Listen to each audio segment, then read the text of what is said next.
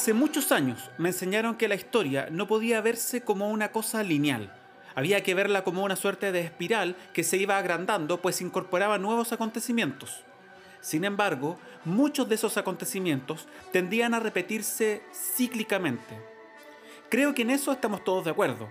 La historia es necesaria porque se repite. De ahí la necesidad de enseñar historia. La raza humana debiera aprender de los errores del pasado. Pero ¿qué pasa cuando la fiebre del insomnio no puede ser curada con la pócima de un viejo gitano?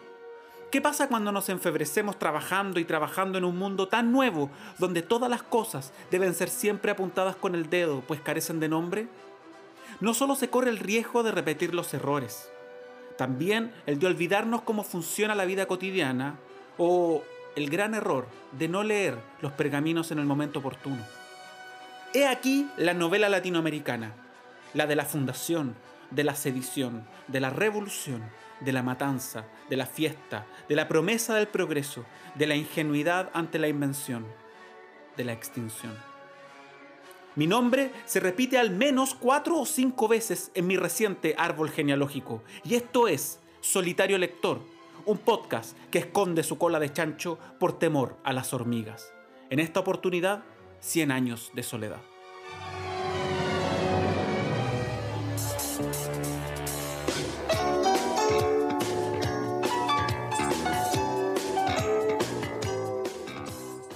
Existe cierto estereotipo en el ambiente sobre que las historias de Gabriel García Márquez son, por así decirlo, alegres. Creo que la confusión nace de que García Márquez narra como si estuviera contándonos una historia de sobremesa o alrededor de un fuego. Narra como si fuera un trovador, una especie de Francisco el Hombre que pasa por aquí y que acompañado de un acordeón, una guitarra, un tambor, cuenta los acontecimientos recientes de alguna lejana ciudad.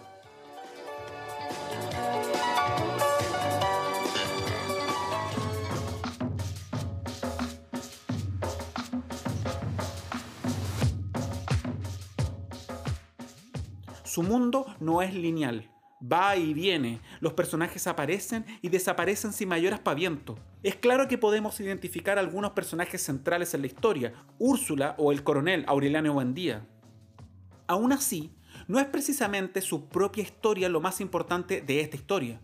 Lo que pasa es que no hay algo que contar, hay mucho que contar, especialmente aquellos comportamientos o visiones de mundo que nacen del desamor o de la espantosa soledad y que marcan generaciones sin saberlo. Son estas marcas las que se repiten en el tiempo y que hacen que muchos personajes tengan una suerte de destino imposible de evadir, como la llegada de Sir Francis Drake a Riohacha, aquel pirata que también bombardeó Valparaíso y que hizo fama y fortuna atormentando a los habitantes de estas tierras. Una metáfora de aquello que siempre seríamos, individuos obligados a defenderse de la mirada, de las balas del extranjero, obligados a arrancar, a escondernos selva adentro y a admirar como niños ingenuos las más triviales invenciones. Un pedazo de hielo, un imán, la democracia, los golpes de Estado, una pianola, el tren, la guerra.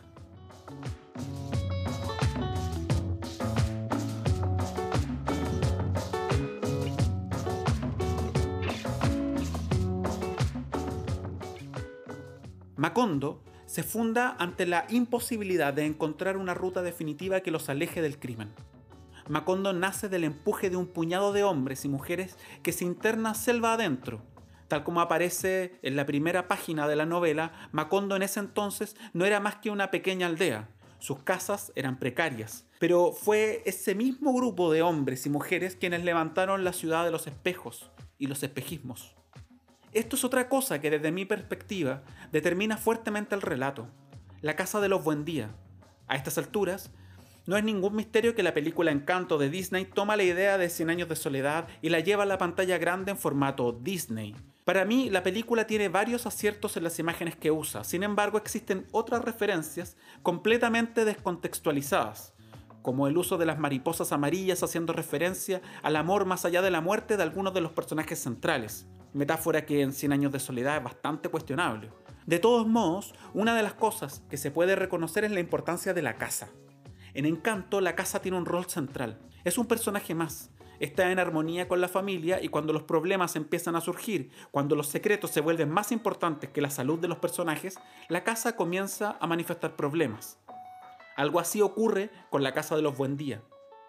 No hay grandes descripciones de ella. Sabemos un poco de los espacios comunes, de las habitaciones, del taller de orfebrería, de la cocina, del patio del castaño, del corredor de las begonias es en la casa en donde mejor se puede apreciar el transcurrir de la historia cíclica de Macondo. Incluso hay partes de la casa en las que el tiempo está astillado, está detenido. La casa es un eje del relato, es lo que se crea, lo que perdura, lo que progresa, lo que se enmohece, lo que se arruina, lo que es finalmente arrasado.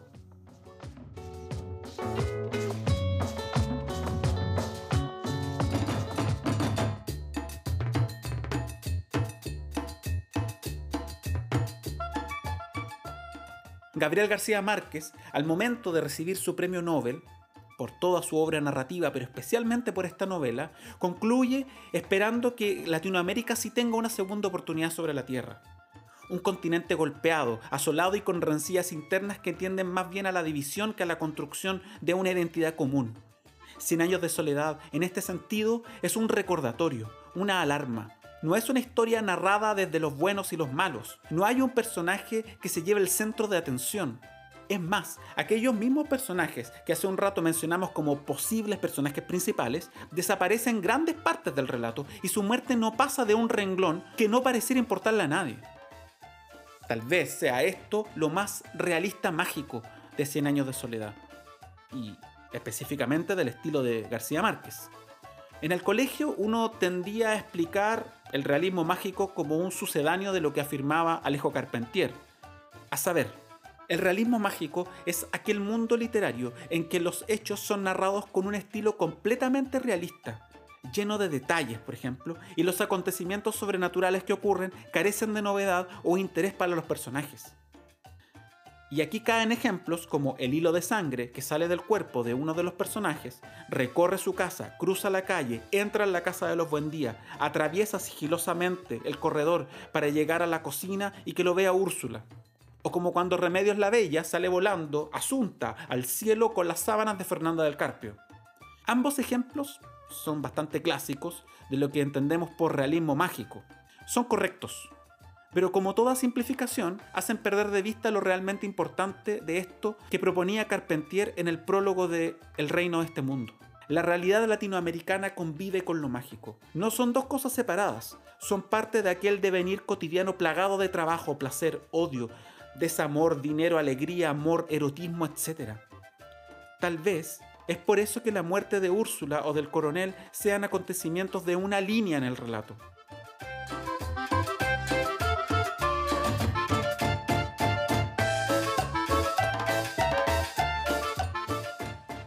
Porque para García Márquez lo que importa no es la anécdota, la muerte, el funeral, el llanto de los deudos, la sepultura, que podría llenar otros tipos de estilos literarios. Para él lo realmente importante es lo realista, lo cotidiano que se va acumulando en la historia de los pueblos y que repite, sin ningún tipo de magia, los mismos errores, una y otra vez.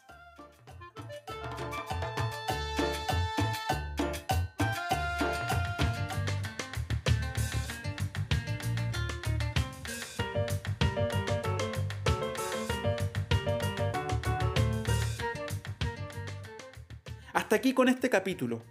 Si está comiéndose un plátano frito o pasando el calor con un abanico en el corredor de las begonias, quizás quiera entrar en el gran recordatorio del pueblo latinoamericano de las últimas décadas.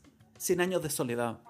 No entre como un turista, como Mr. Herbert, con esa cara rubicunda y amable que traería progreso y genocidio. Adéntrese, con machete en mano, como si fuera a fundar una pequeña aldea de nombre desconocido, pero inmemorial. Y ya nos oiremos en otro capítulo de su programa literario favorito y lleno de árboles genealógicos que entrelazan sus ramas. Huracanado lector. Y recuerde que del mucho querer leer los pergaminos y del poco darse cuenta de su propia historia, puede no volver a tener una segunda oportunidad sobre la Tierra.